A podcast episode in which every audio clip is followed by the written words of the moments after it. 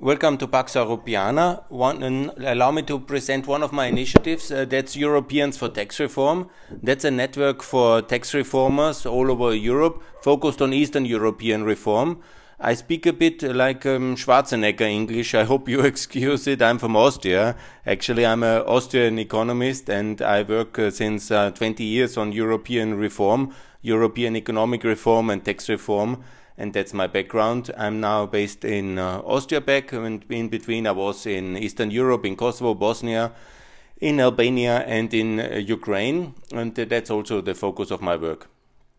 And then I worked as a development consultant there. And then um, clearly one of the um, three pillars of our activities is to fight for lower taxes. And that's 10% for Eastern European post-communist transition countries. 10% flat tax is the optimum. 15% for the southern European countries in order to increase their competitiveness. Tax reform, obviously flat tax, uh, that would be good. Income and corporate.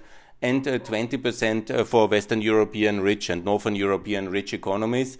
And also to have a unified VAT. That's a very good tax system that is much better to have unified 20% VAT as the major uh, revenue earner for the state.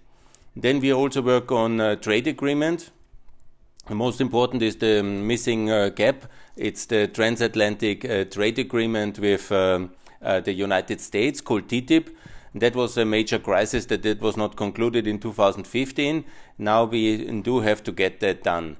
Also, the EU Mercosur agreement has to be ratified, and also um, there's many other FTAs where the EU is missing. We need to ensure that Uzbekistan and also other countries, the upgrade of the EU customs union with Turkey, and also WTO enlargement. Uh, it's a priority. Serbia, Kosovo, Bosnia, and uh, Azerbaijan, Uzbekistan, uh, Algeria, they all must join WTO and also OECD enlargement to transform OECD into the union of market democracies and ensure that not only 37 countries, but we have to uh, increase all market democracies have to join OECD. Thirdly, and most importantly, strategically, obviously, is EU enlargement, NATO enlargement, and Eurozone enlargement, but also using the euro in Eastern Europe as the only currency, like in Montenegro and in Kosovo. That's very important and that's the overriding priority to develop a NATO uh, alliance of 42 members, EU of 37, and uh, Eurozone and Euro enlargement of 35. That is basically covering Ukraine, Kosovo, Georgia, Bosnia, and all the EU neutrals to join as well uh, the um, uh, NATO. That is very important.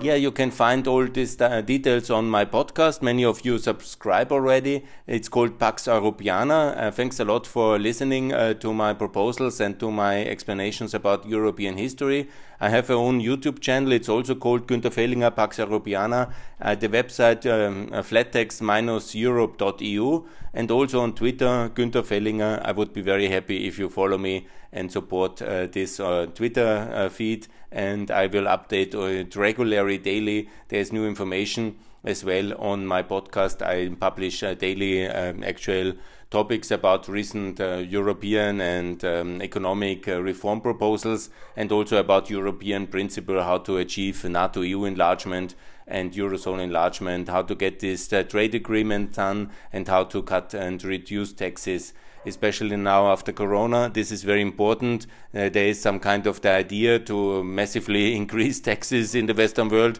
That's uh, completely wrong. We need to make sure that the uh, US stays at 21 and not 28 in corporation tax, that uh, further tax cuts uh, in income tax are also very important, and especially Germany, France, Italy, the big three uh, of the European Union that they don't um, um, that the cut taxes to 20 and Italy to 15. That's very important and, and, that is absolutely their priority. Also, the income taxes must be cut, and also the UK not to raise uh, corporate taxes, but to cut it actually uh, to um, um, or to at least keep it at 19. That is much better than any kind of increases. And what we need to do, and we need to privatize. Uh, let's not forget we have in Europe, contrary to the US, massive um, uh, state assets and this is very important uh, to privatize the state assets to repay the debt and not via higher taxes. Yeah, that is uh, my conclusion.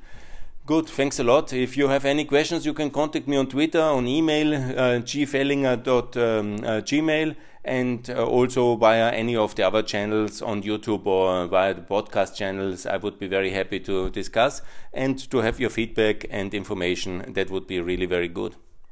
Thanks a lot, uh, and uh, looking forward and also um, for future reference, I will also open a Patreon channel and I would be happy for your support as well. It's Patreon Günther Fehlinger and Pax Europiana. You find it on different uh, channels. Thanks a lot. Bye.